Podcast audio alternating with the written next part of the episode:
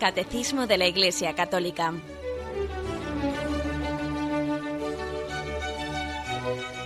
Un programa dirigido por Monseñor José Ignacio Munilla, Obispo de San Sebastián.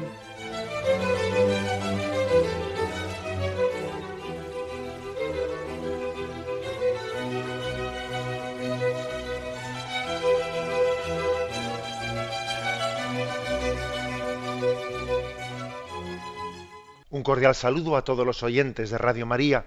Un día más, con la gracia del Señor, proseguimos el comentario del Catecismo de nuestra Madre, la Iglesia. Queremos concluir el apartado bastante extenso que hemos dedicado al tema del pecado original con el epílogo final que tiene como título No lo, lo abandonaste al poder de la muerte. Ya hemos hablado del tema del pecado original, hemos acabado con ello y el catecismo reserva este mensaje lleno de esperanza que concluye eh, y abre a la figura de Jesucristo eh, la doctrina del pecado original. Digo que la abre porque a continuación comienza la explicación dentro del credo de Jesucristo, de la, de la persona de Jesucristo, la segunda persona de la Trinidad, hecho hombre entre nosotros. Son tres puntos los que queremos explicar del 410 al 412. Eh, dice el primero. Tras la caída, el hombre no fue abandonado por Dios. Al contrario, Dios lo llama y le anuncia de modo misterioso la victoria sobre el mal y el levantamiento de su caída. Este pasaje del Génesis ha sido llamado protoevangelio por ser el primer anuncio del Mesías Redentor, anuncio de un combate entre la serpiente y la mujer y de la victoria final de un descendiente de esta. Bien, eh, este punto 410 del Catecismo nos habla cuál es la reacción de Dios tras la primera caída del hombre, tras la caída del pecado original. Creo que es una manera también de conocer a Dios, ver cómo reacciona cuando le decepcionamos.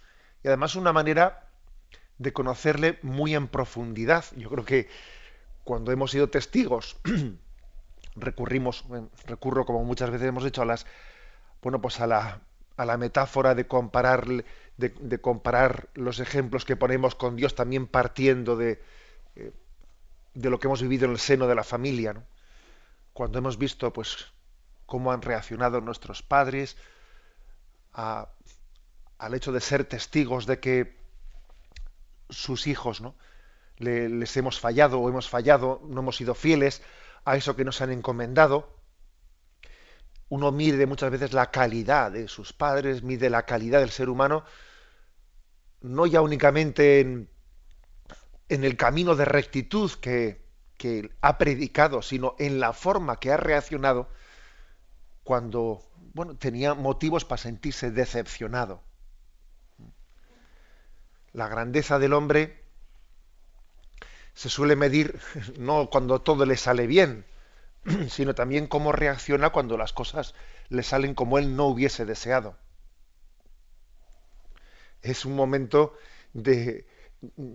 Porque mientras que todo nos salga redondo, bueno, pues parece que, que de alguna manera no terminamos de conocer la, eh, la vena más profunda de, de nuestro corazón. Cuando somos contrariados, entonces a veces puede salir lo peor de nosotros mismos, ¿no? Una especie de cara oculta que tenemos ahí.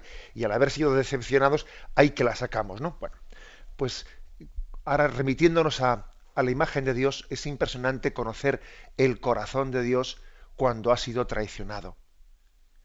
La reacción de Dios después del pecado es una reacción en la que descubrimos que en Dios no hay trampa, no hay trampa que no hay una cara oculta, que Dios es paciencia infinita, es amor infinito. Dios no puede reaccionar de una manera distinta a su propio ser a pesar de que le hayamos ofendido. Entonces es el misterio de la, de la, de la paciencia y de la misericordia de Dios que se muestra, se muestra de la siguiente forma, dice aquí el libro del Génesis. Lo primero que hace Yahvé es llamarle llamarle Adán, le dice, el Señor Dios llamó a Adán, llamó a Adán y le dijo, ¿dónde estás? ¿Dónde estás? Es decir, mm, Dios afronta, Dios afronta, igual que hizo con Pedro, con aquel Pedro que le había negado tres veces, Pedro me amas, Pedro me quieres. Y de una manera tan eh, delicada le recuerda su pecado. Aquí le dice, ¿dónde estás?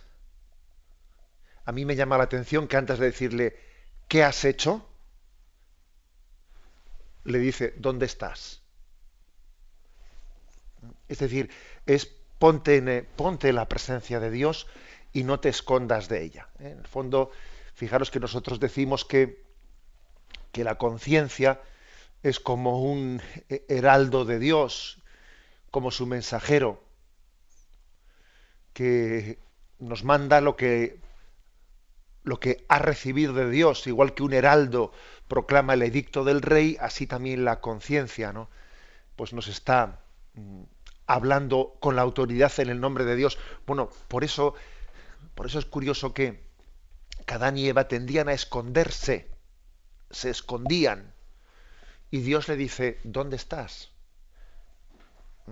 No porque, no porque ante Dios sirva para nada, no el jugar al escondite, sino porque es una manera de recordarle por parte de Yahvé a Adán y Eva que, que es absurdo, ¿no? Y pretender esconderse de Dios es pretender esconderse de uno mismo, es pretender ser ciego, es pretender ser sordo.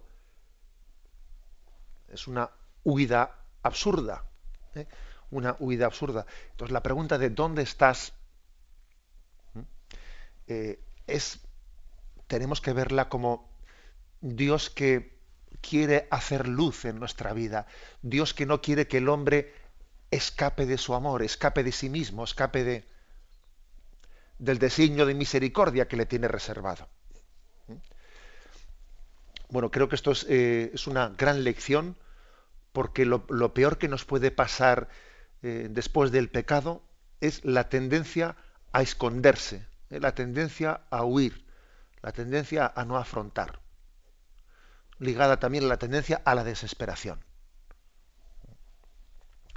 y Dios nos enseña con este pasaje del Génesis cómo hemos de reaccionar, incluso después de haber pecado, poniéndonos en su presencia, poniéndonos en presencia de Dios y diciéndole, Señor, aquí me tienes. Tú conoces mi pecado, conoces mi debilidad, pero conoces también que te amo, que te quiero. O sea, ponerse en presencia de ¿eh?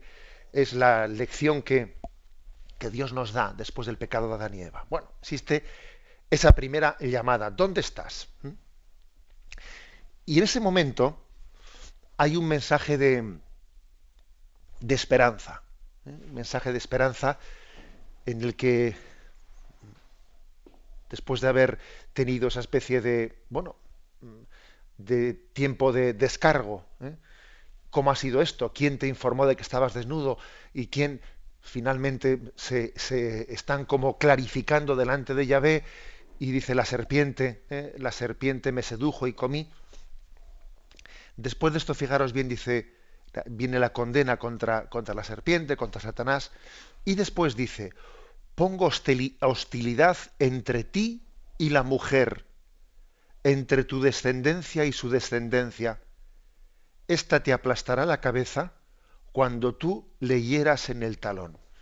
A este texto se le ha llamado el proto protoevangelio. Protoevangelio quiere decir porque ha sido la primera el primer anuncio de que vendrá un salvador definitivo. Pongo hostilidad entre ti y la mujer, entre Satanás y la mujer, entre tu descendencia y su descendencia. Esta te aplastará la cabeza cuando tú la hieras en el talón.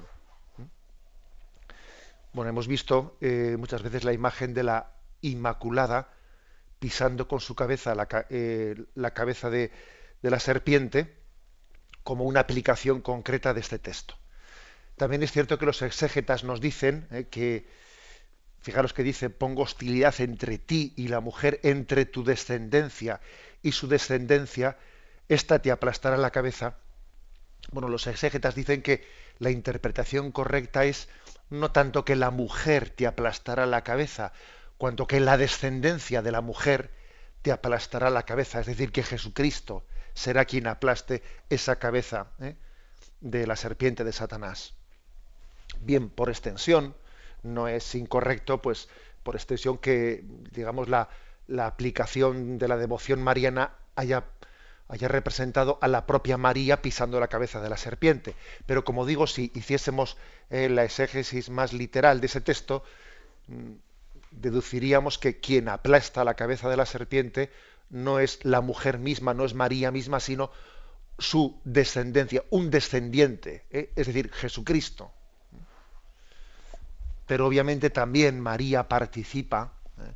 participa de ese poder de su Hijo Jesucristo sobre, sobre Satanás.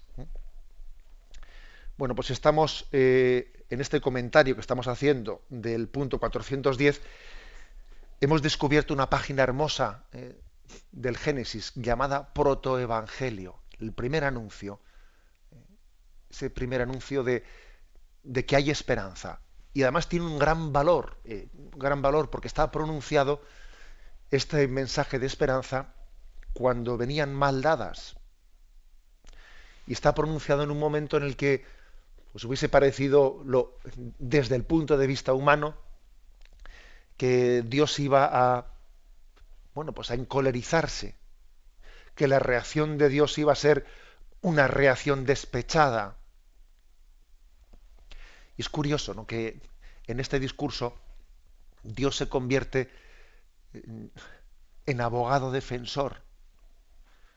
Dios no únicamente es juez, sino que al mismo tiempo es curioso, es juez y es abogado defensor, algo así como cuando Jesucristo en la cruz dice, Padre, perdónalos porque no saben lo que hacen. Aquí también eh, está, sí, pide responsabilidades, ¿cómo has hecho esto? ¿no? Pero él es consciente, ya ves, consciente de que el tentador Satanás ha tenido pues, una parte importante en esa caída. Y entonces se convierte también en abogado defensor nuestro. O sea, según nos pregunta y según nos inquiere por el pecado, al mismo tiempo Dios nos comprende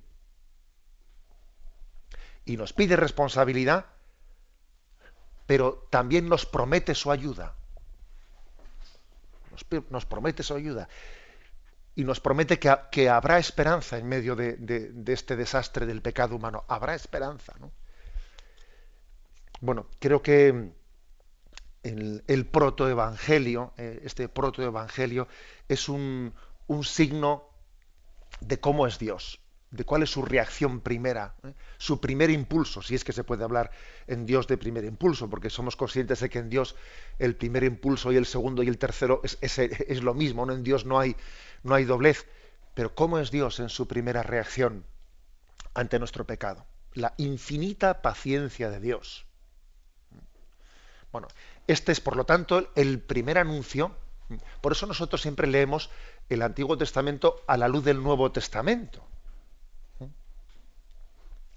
Y, es Jesucristo la plenitud del Antiguo Testamento. Y en el Génesis, aunque el autor que estaba escribiendo estos versículos siglos antes de la llegada de Jesucristo, él no era plenamente consciente de lo que, de lo que estaba escribiendo, sin embargo, por eso la Sagrada Escritura solamente puede leerse en plenitud desde Jesucristo. Y entendemos que en el mismo momento del pecado de Adán y Eva se estaba anunciando al Redentor, se estaba anunciando a Jesucristo.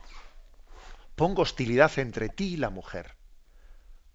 Es decir, María, María capitanea la lucha de la Iglesia contra Satanás, entre tu descendencia y su descendencia. Entendedme, no se trata de que Satanás tenga hijos ¿eh? en el sentido físico de la palabra, pero sí que Satanás tiene, bueno, pues es, tiene el imperio del mal. Y el imperio del mal conlleva también, ¿no? Pues una especie de descendencia del mal, a eso se refiere. ¿eh? Entre tu descendencia, la de María, y su descendencia. Esta te aplastará la cabeza, cuando tú la hieras en el talón. ¿Qué significa la expresión tú la hieras en el talón? Es decir, que Satanás también tiende a herir, ¿eh? tiende a, acechar a, María, a la descendencia de María, a la iglesia, al propio Jesucristo. Fijaros cómo también Jesucristo es tentado por Satanás. Y no me refiero solo a las tentaciones del desierto, sino me refiero en la propia cruz, en el propio Gesemaní. En el propio Gesemaní es, o sea, es decir, la serpiente tiende a morder en el talón, pero en ese mismo acto de intentar es aplastado. Es decir, forma Jesucristo y María entran en batalla arreglando nuestros platos rotos, vamos a decirlo así. Es decir, ellos son acosados por entrar a nuestra defensa. Como cuando una madre, por defender a sus hijos o por rescatarles de un incendio, ella eh, pues resulta, vamos a decir, pues en peligro de muerte incluso. ¿eh? de muerte, de ser quemado, porque rescata a sus hijos de un, de un edificio que se está quemando. Bueno, algo así. ¿eh? Es la imagen que se utiliza. Ella te, mm, te aplastará la cabeza cuando tú la hieras en el talón. Bien, tenemos un momento de reflexión y continuamos enseguida.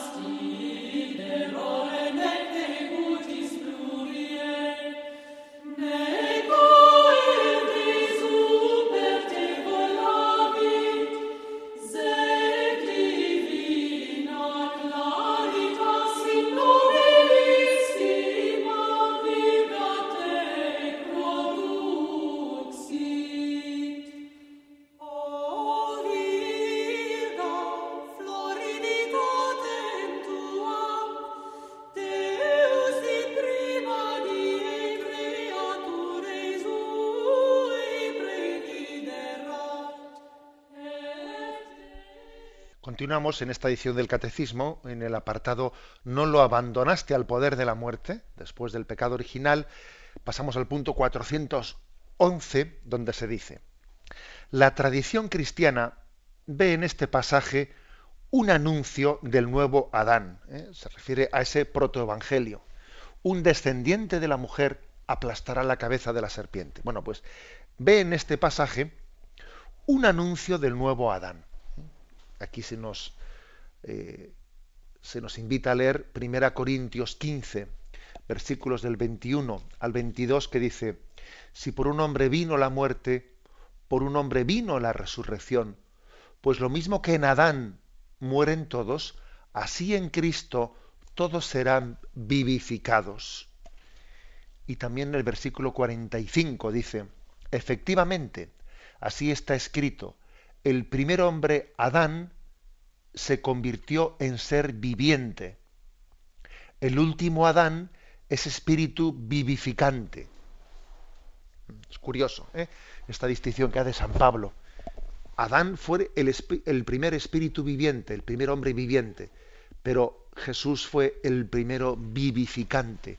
O sea que no solo él vive, sino que da vida, da vida eterna el perdón es vida eterna, es vivificar. Quien perdona da vida, da esperanza. Adán, primer espíritu viviente.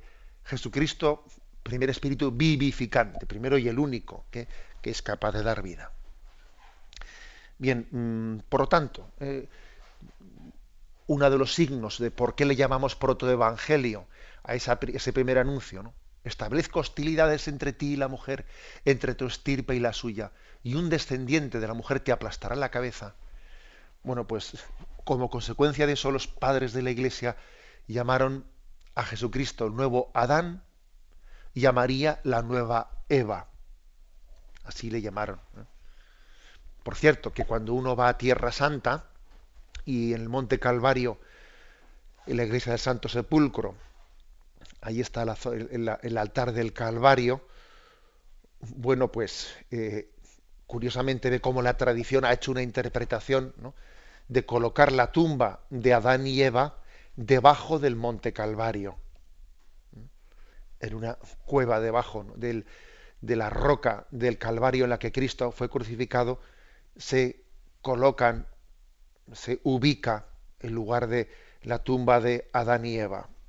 Y con ellos está simbolizando pues cómo el nuevo Adán de su sangre redentora da vida, redime el pecado del primer Adán. ¿eh? Así se está allí, digamos, gráficamente visualizado ¿eh? en esa forma de colocar la tumba de Adán y Eva debajo del Monte Calvario.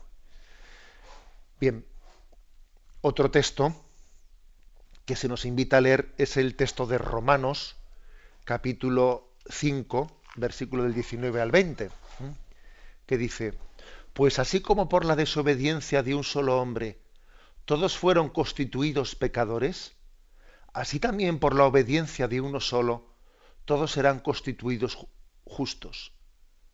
Ahora bien, la ley ha intervenido para que abundara el delito, pero donde abundó el pecado, sobreabundó la gracia. Hay que decir que, que nosotros hemos, hemos sido capaces de, de, hacer descubrir en el momento en el que peor, ¿eh? peor hemos, hemos podido utilizar nuestra libertad, casi ha sido motivo para, entendedme la expresión, para conocer lo mejor de Dios. Cuando nosotros hemos mostrado lo peor, Él nos Él nos ha mostrado lo mejor. Creo que os comenté cuando hablábamos del matrimonio, etcétera, decir que cuando hay crisis matrimoniales y, uno, de la pareja, sea el marido, sea la mujer, pues eh, está en crisis y no aporta en la pareja lo que debiera de aportar, curiosamente ocurre que cuando uno menos se merece el amor de su esposa o de su esposo porque está mal y está actuando mal, cuando menos se lo merece, es cuando más lo necesita. Es curioso, ¿eh? es así, suele ocurrir el matrimonio. Mira, cuando alguien, cuando menos se merece, es cuando más está necesitando el amor incondicional. Y algo así nos ocurre a nosotros con Dios, en esta especie de desposorio que tenemos con Él, que cuando hemos pecado, cuando hemos mostrado lo peor de nosotros mismos, en realidad estamos necesitando más que nunca eh, el amor de misericordia, la respuesta, la fidelidad por parte de, del esposo de nuestra vida, del esposo de nuestra alma. Bueno, pues esto es lo que ocurre eh, en, la, en el momento de, del primer pecado del hombre sigo leyendo y dice, por otra parte, numerosos padres y doctores de la Iglesia ven en la mujer anunciada en el protoevangelio la madre de Cristo, María, como una nueva Eva. Ella ha sido la primera y de una manera única se benefició de la victoria sobre el pecado alcanzada por Cristo. Es decir, en María vemos vemos el fruto de la redención. Es como si alguno tuviese la tentación de pensar, sí, pero la redención va a servir de algo. Sí, Dios entrega su vida por el perdón de los pecados, pero ¿cómo lo respondemos? Ya, ya merece la pena el esfuerzo de Dios por llevar a cabo la redención del mundo. A ver, para lo que le vamos a hacer caso, a ver, claro, yo creo que esa tentación, esa tentación de si merece la pena la entrega redentora de Cristo, esa tentación la, tuvo que tener Jesús en Gesemaní cuando él fue tentado de decir, mira, ¿eh? te vas a entregar, ha llegado el momento de tu pasión, para lo que te lo van a agradecer, fíjate cómo te van a responder. Fíjate que a pesar, ¿eh? Ojo que Jesús pudo ser tentado perfectamente en estos términos, ¿no? Por parte de Satanás en Gesemaní, en el momento de su pasión, tú vas a entregar, vas a entregar tu vida para lo que te lo van a agradecer. Mira, mira a esos que eh, tú que en tu conciencia divina tienes también conocimiento de toda la historia de la redención, mira cómo te lo van a agradecer. Mira cuántos padres, sacerdotes, religiosos te van a ser infieles. Mira, mira el pecado. Es decir, Jesús perfectamente, ¿no? pudo ser tentado. Entendemos que parte de, esa tentación mesiánica ¿eh? que tenía Satanás por apartarle del camino de la cruz era una tentación de intentar hacerle sentir ¿eh? la redención como inútil, ¿no? Como que no, como que no iba a tener fruto. ¿eh? Es como si le dijese, mira, tú has creado, has creado al hombre libre y hayas cometido un error, porque una vez que lo has creado libre, te va a decepcionar, el hombre te va a decepcionar, tú entregas tu vida por él, es una tentación muy fuerte ¿eh? por parte de Satanás a Jesucristo. Y hay que decir que María es la respuesta a esa tentación. María es decir, mira, ha servido la redención. Mira a María, solamente con verle a ella, ¿eh? uno entiende que, que es una una tentación que tenemos que rechazar, la de pensar de que el mal tiene más peso que el bien. La tentación de, de hacernos creer que en el mundo el mal tiene más fuerza que el bien, que es una tentación muy fuerte, porque a veces cuando uno ve el panorama que le rodea, pues es lo que siente, es lo que percibe, pero es una tentación que hay que desenmascararla. No es verdad que el mal tenga más, más fuerza que el bien. No es verdad que el, que el pecado triunfe. Y la prueba es María. Mira a María, ¿no? Solamente en ella su sí compensa, su santidad compensa nuestro pecado. Pero es que además María no es una figura aislada. No, de aislada nada. María no tiene nada de mujer aislada. Ella encabeza el triunfo de la gracia. Pero es que detrás de ella viene un cortejo muy grande. Detrás de ella viene el cortejo de la santidad, viene el cortejo de la iglesia que es santa. Aunque esté formada por hombres pecadores, pero es santa. Una santa, católica y apostólica. Y María abre ese cortejo. Entonces cuando, cuando Jesús vio, veía la santidad de su madre, detrás de ella veía la santidad de todos los santos de toda la historia de la humanidad. Detrás de ella veía nuestro deseo de, santidad, aunque pues muchas veces es más un deseo que una realidad. ¿Eh? Y nuestra lucha y nuestra esperanza porque Dios culmine la obra de la santidad que comenzó en nosotros. Y Dios veía ello. Por tanto, la figura de María en el momento del pecado es muy importante. Es muy importante porque como es, es un mensaje de esperanza. Aquí hay esperanza que María ¿eh? esté ahí místicamente presente en el momento en el que Adán y Eva pecan es importantísimo. Aquí hay esperanza. La última palabra no lo tiene el pecado. La última palabra la tiene la gracia. Entonces, por eso está ligada la doctrina de la Inmaculada Concepción, está ligada a, esta, a este pasaje del pecado original ella fue preservada de toda mancha del pecado original y durante toda su vida terrena, por una gracia especial de Dios, no cometió ninguna clase de pecado. Bueno, pues este es, es el mensaje de, de esperanza. ¿eh? A María hay dos maneras de mirarla. Una es mirarla como algo maravilloso para ser admirado, pero otra cosa es mirarla como un referente de, esperada, de esperanza, no solo para ser admirada, sino para ser esperada. Y la auténtica devoción mariana es la segunda, ¿eh? no es únicamente la primera. Porque claro, admirar a María ¿eh? como quien mira una estrella no, es, lo, no es, lo, correcto. ¿eh? Mirar a María tiene que ser suscitar en nosotros esperanza y esperanza de que Dios llevará a cabo esa, eh, esa ardua batalla de aplastar la cabeza de la serpiente, de manera que triunfe la gracia en nosotros. Eso es lo que significa la presencia mística de María en el momento del pecado original. Tenemos un momento de reflexión y continuamos enseguida.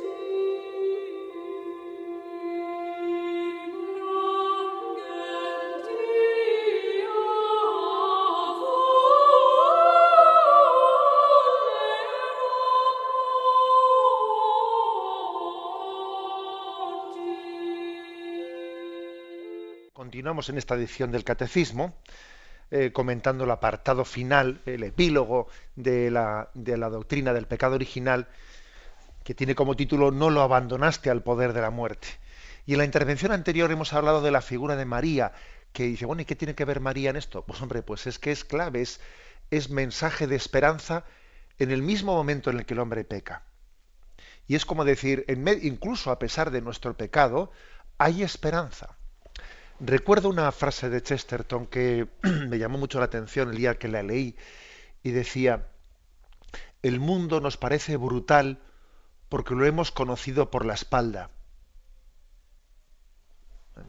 Es decir, mira, el mundo te parece brutal, te parece tremendo, te parece algo casi que esto es un error, ¿no? ¿Quién, cómo, ¿Cómo se decidió Dios hacer esto, ¿no? Con la cantidad de sufrimiento. Te parece brutal porque lo has conocido por la espalda. Te falta conocerlo por la cara. Y la cara del mundo es María. Y la cara del mundo son los santos. Cuando, cuando estamos tentados ¿no? de desesperación es que hemos conocido el mundo por la espalda. Y por eso nos parece brutal.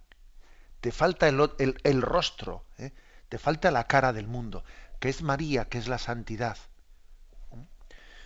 Bien, este, esta doctrina es una doctrina con muchas aplicaciones concretas en nuestra vida, porque creo que una de las, de las tentaciones principales y de las estrategias que suele tener Satanás en nuestra vida es la de presentárnoslo todo oscuro, oscuro. ¿eh? Hacer que tú solamente veas el mal y el mal. ¿eh? Que no veas nada positivo, que te, que te encierres en tu desesperación. Eh, esa, esa tentación es muy típica, ese proceder de Satanás es muy suyo, muy suyo. Bien, el punto 412, que es el que nos falta, dice, pero ¿por qué Dios no impidió que el primer hombre pecara? Salió Magno responde, la gracia inefable de Cristo nos ha dado bienes mejores que los que nos dio la envidia del demonio. Y Santo Tomás de Aquino dice, nada se opone a que la naturaleza humana haya sido destinada a un fin más alto después del pecado. Dios, en efecto, permite que los males se hagan para sacar de ellos un bien mayor. De ahí las palabras de San Pablo, donde abundó el pecado, sobreabundó la gracia. Y de ahí el canto del exultet, oh feliz culpa, que mereció tan tal y tan grande redentor. El exultet, sabéis que es la, eh, la pieza litúrgica que proclamamos en la madre de todas las liturgias, que es la vigilia pascual, en la que celebramos la resurrección de Jesucristo. en, esa madrugada entre el, entre el sábado santo y el domingo de resurrección, en el que en el colmo que parece que quien, quien ha dicho eso estuviese como, como embriagado. ¿eh? Dice, oh feliz culpa que mereció tal y tan grande redentor. Bueno, mm, pero para poder decir tal cosa, para poder decir feliz pecado que mereció tal redentor, para poder eh, ser testigo de lo que San Pablo dice, donde abundó el pecado, sobreabundó la gracia, pues nosotros tenemos que hacer una relectura no sólo de la historia de la salvación, sino de nuestra propia vida en esta clave. La clave de decir, mira, eh, ¿por qué Dios ha permitido? ¿Por qué Dios ha permitido que el hombre pueda pecar? Bueno, la verdad es que claro que, claro que Dios podía haber creado al hombre sin posibilidad de pecar. Dios podía haber hecho al hombre no libre en el sentido ¿eh? que también se deriva de ello, porque claro, que el hombre sea libre, que el hombre sea imagen y semejanza, es que tiene su cara y tiene su cruz, tiene su cara y su cruz. Yo muchas veces he solido decir, ¿eh? y tomarlo como una especie de, bueno, pues de reflexión así personal y que la coja quien la ayude, que para mí una de las pruebas demostrativas que vienen a, testimoniar que en el mundo hay más bien que mal, para mí una prueba es que de hecho Dios, sabiendo, conociendo en su omnipotencia cómo íbamos a utilizar la libertad, es decir, cuánto pecado y cuánto sufrimiento se iba a derivar de ello, pero también cuánto bien y cuánta santidad se iba a derivar de ello, Dios sabiendo, habiendo puesto eso en la balanza, porque Dios lo conoce todo, sin embargo, decidió crearnos libres. Y si Dios decidió crearnos libres, sabiendo cuánto mal se iba a eh, desprender de ello, pero también sabiendo cuánto bien, eso quiere decir que el mal no triunfa sobre el bien. Eso quiere decir que el bien es mucho más abundante que el mal. Porque Dios ha, ha decidido, ¿no? decidió libremente crear al hombre conociendo qué tipo de uso se iba a hacer de esa libertad. Bueno, es una reflexión mía personal, ¿no? Pero que me atrevo a hacerla también como con una lectura positiva de la historia. ¿Mm? Claro, porque es, obvio que si, Dios no, si Dios no nos hubiésemos creado, no nos hubiese creado libres, no podríamos ser santos. Claro, no podríamos ser pecadores, pero tampoco santos.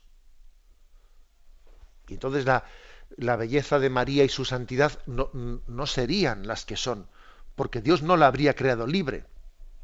Luego su belleza sería asimilable a la de la naturaleza o sería asimilable a la de los animales, pero no sería la belleza personal que tiene María, criatura libre ante Dios.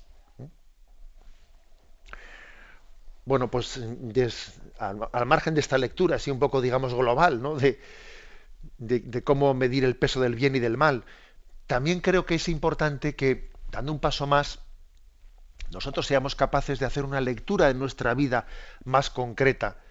Y entonces uno diga, bueno, también yo en mi vida percibo, percibo que Dios se ha servido de mis propios pecados, de mis debilidades, para hacerme crecer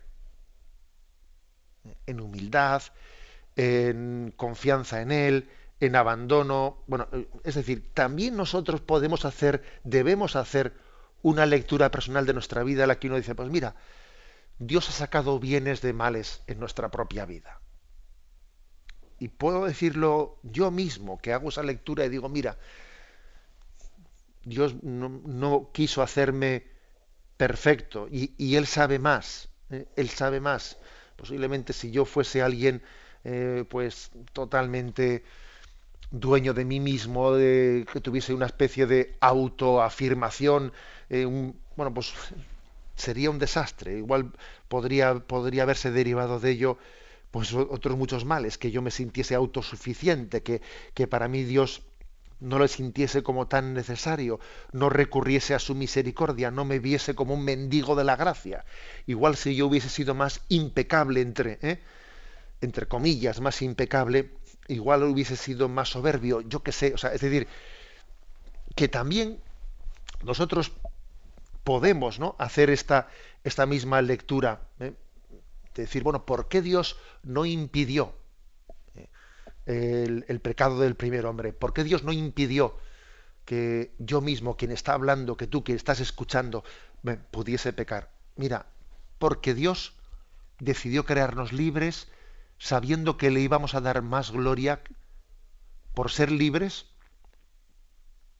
que disgustos por ser pecadores. Eso dicho en el conjunto de toda la humanidad. Y a título personal, porque incluso Dios es capaz de reconducir cada historia personal del pecado, reconducirla.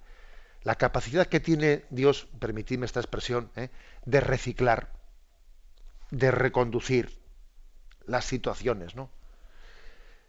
En cuanto a que el hombre, en cuanto a que nosotros hemos pecado, en nosotros lo primero que surge es ya la he fastidiado.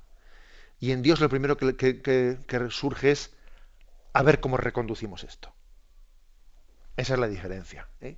Que nosotros cada pecado suele tener inmediatamente una tentación de, desesperación. Y sin embargo, cada pecado de nuestra vida en Dios tiene una especie de latido de esperanza. A ver cómo reconducimos esto. A ver cómo sacamos de este mal un bien. Creo que también eso forma parte del corazón de Dios, del ser de Dios.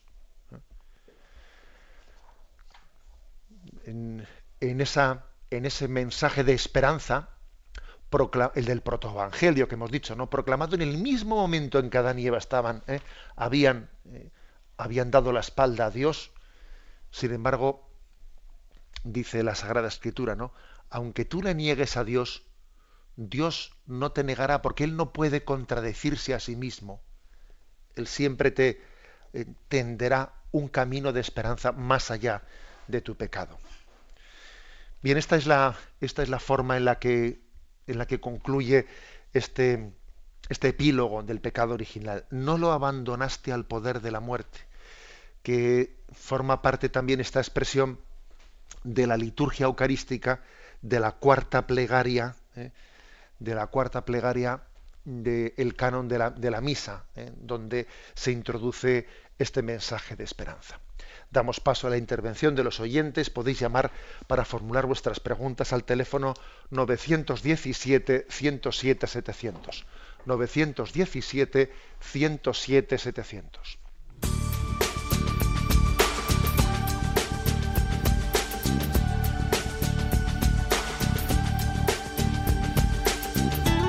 Radio María le ofrece la oportunidad de recibir en su casa sus programas favoritos.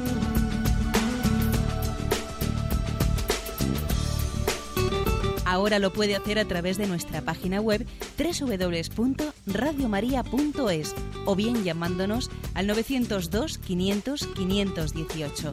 902 500 518. Pídanos el programa que más le interesa en cualquiera de sus emisiones, especificando el día y la hora que lo ha escuchado. Solo nos tiene que decir si lo quiere en CD de audio o CD o DVD en MP3. Haga su solicitud en el 902 500 518 y en www.radiomaria.es. Radio María, más cerca de usted.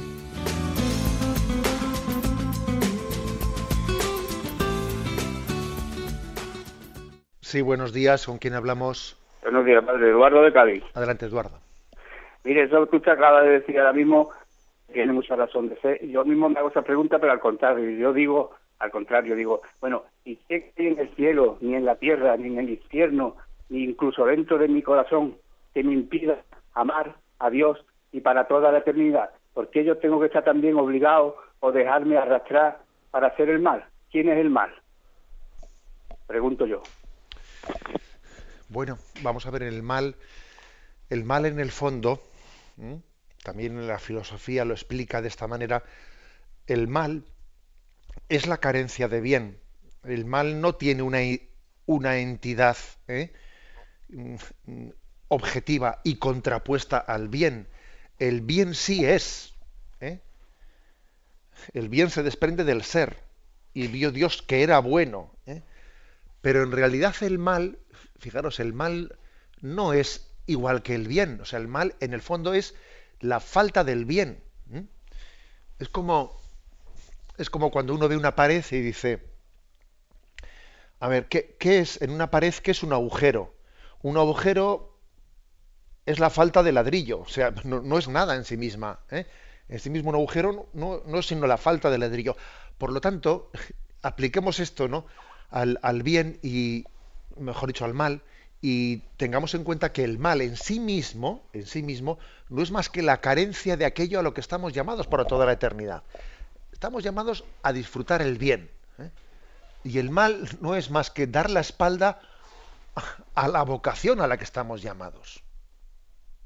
Por eso, eh, por eso el pecado, por eso la, la, condenación, en el fondo es dar la espalda a la vocación. Es el absurdo, es el absurdo de no responder a aquello para lo que hemos sido creados.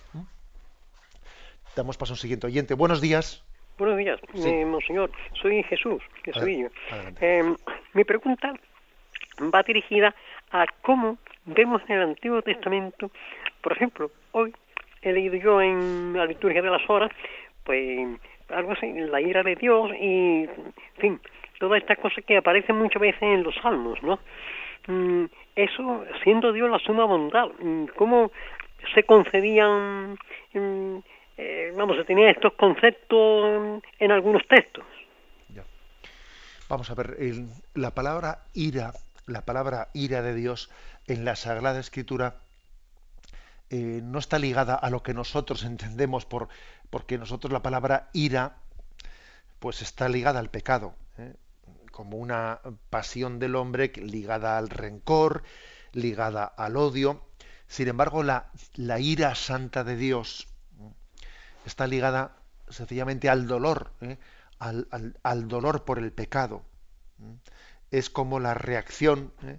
la reacción del, bueno, del fuego, el fuego y el agua, ¿eh? o sea que son, son contrapuestas una, una frente, frente a la otra. Es decir, Dios no es indolente. A Dios no le es lo mismo el bien que el mal. Así hay que entender la expresión la santa ira. Lo que pasa que, claro, la, expresión santa ira, que nosotros la utilicemos, ¿eh? Eh, es peligrosa, porque claro, yo, y entonces yo lleno de la santa ira, uy, qué peligro, pues porque mm, si eh, lo que Jesucristo hizo, por ejemplo, lleno de la santa ira, impulsado por ella, pues expulsando a los mercaderes del templo, bueno, pues si lo hiciésemos nosotros, a ver si me explico, es bastante más fácil que, aunque teóricamente digamos que lo hacemos por santa ira, se mezclase en esa acción otro tipo de motivos no tan santos. ¿eh? Quiero decir que para dejarse mover de la santa ira, que es lo mismo que el celo, que el celo por la gloria de Dios, pues es que hay que ser Jesucristo y hay que ser santo. Por eso sí se puede aplicar a él, a él ese término y es mucho más delicado poderlo nosotros apropiarnos de ese término porque lo solemos mezclar con otros conceptos menos santos. ¿eh? Damos paso a un siguiente oyente. Buenos días. Buenos días. Adelante, sí. Eh, me llamo Mercedes.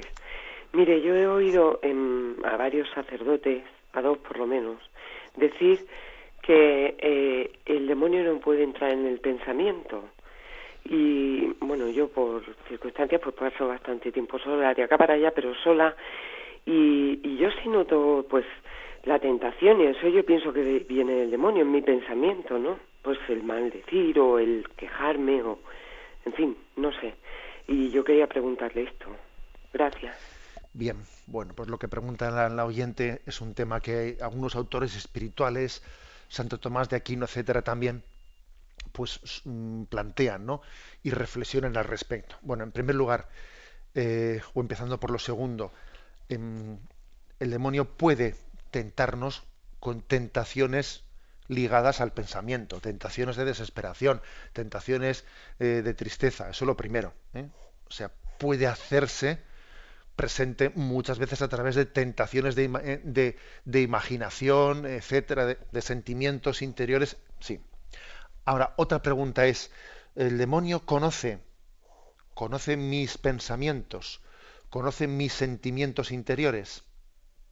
Es otro tema un poco distinto del anterior. ¿eh? O sea, sus tentaciones, claro que pueden hacerse presente a través de pensamientos, a través de sentimientos, pero la pregunta es, la segunda pregunta, ¿y el demonio tiene un conocimiento de mi interioridad como lo tiene Dios? O sea, Dios conoce mis pensamientos y el demonio los conoce. Eh, por lo menos Santo Tomás de Aquino responde no. No. solamente Dios tiene entrada, entrada interior en nuestro, eh, en, ese santuario interior que es, eh, que es el alma, que es la conciencia. Satanás no tiene esa capacidad de conocer nuestro interior. Otra cosa es que, bueno, pues es un ser inteligente y puede deducir muchas cosas. Por ejemplo, puede deducir que este este está en camino de conversión, porque le veo estos signos de los otros, es decir, también Satanás es inteligente y puede deducir ¿no? Eh, el estado interior de un alma, pero no lo puede conocer ¿no? íntimamente como lo conoce Dios. ¿eh? Espero haberle eh, más o menos respondido lo que planteaba. Damos paso a un siguiente oyente. Buenos días. Sí, buenos días. A ver, me parece que hay por ahí alguna, alguna llamada que se ha perdido. Buenos días. Sí, buenos días, le escuchamos. ¿Me oye? Sí, le escuchamos, adelante. Mire, mm, eh, quisiera preguntarle, Monseñor, acerca de, de la celebración de, de la, del, de la, del sacramento del perdón en estos tiempos fuertes, que se hace comunitariamente. Mm, antes de recibir la, la solución hay que hay que confesarse personalmente, ¿no? Confesar los pecados y luego eh, recibir la solución. En reconciliación, eh, eh, penitencia, dice el Papa que, mm, que, hay que mm, primero mm, confesar los pecados. ¿Cómo puede, cómo puede ser que dan la solución sin la acusación de, los pecados antes. Bien, eh, aprovecho para recordarles a los oyentes eh, la importancia de apagar el transistor en el momento en el que alguien llama para intervenir en directo, porque se produce ese tipo de distorsión. ¿eh? Bien, lo que el oyente pregunta es un tema que, que abordamos con detalle cuando explicamos el tema del sacramento de la penitencia. Hay que decir que existe, existe por desgracia, pero vamos a ser sinceros a la hora de hacer los diagnósticos, existe un grado de, infidelidad a la hora ¿eh? de, aplicar lo que es la normativa de la, de Iglesia en el tema de la administración del sacramento de la penitencia, pues que a veces es reincidente y los obispos en unas y otras diócesis eh, pues eh, han recordado en España especialmente, pero seguro que también en otros lugares han recordado que la que la absolución sin pecados, sin, la acusación de los pecados personales, está reservada, según la mentalidad de la Iglesia, únicamente para situaciones excepcionales.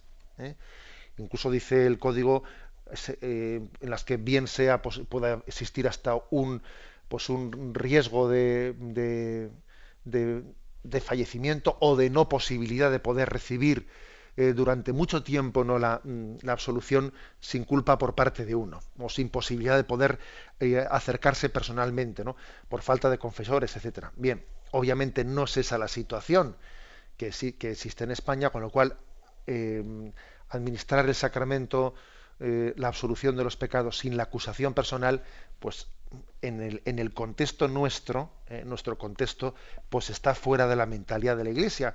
Y es una infidelidad.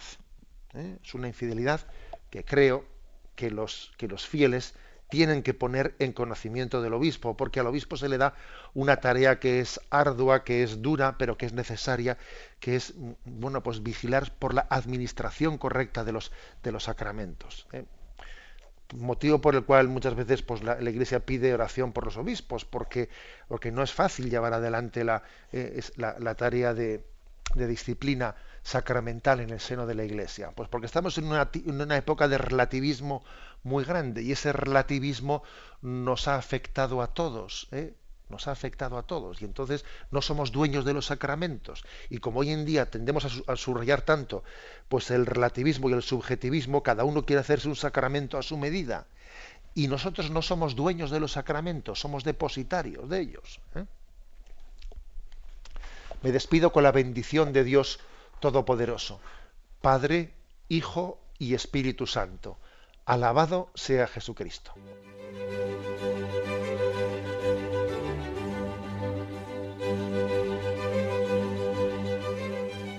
Finaliza el Catecismo de la Iglesia Católica, un programa dirigido por Monseñor José Ignacio Munilla, obispo de San Sebastián.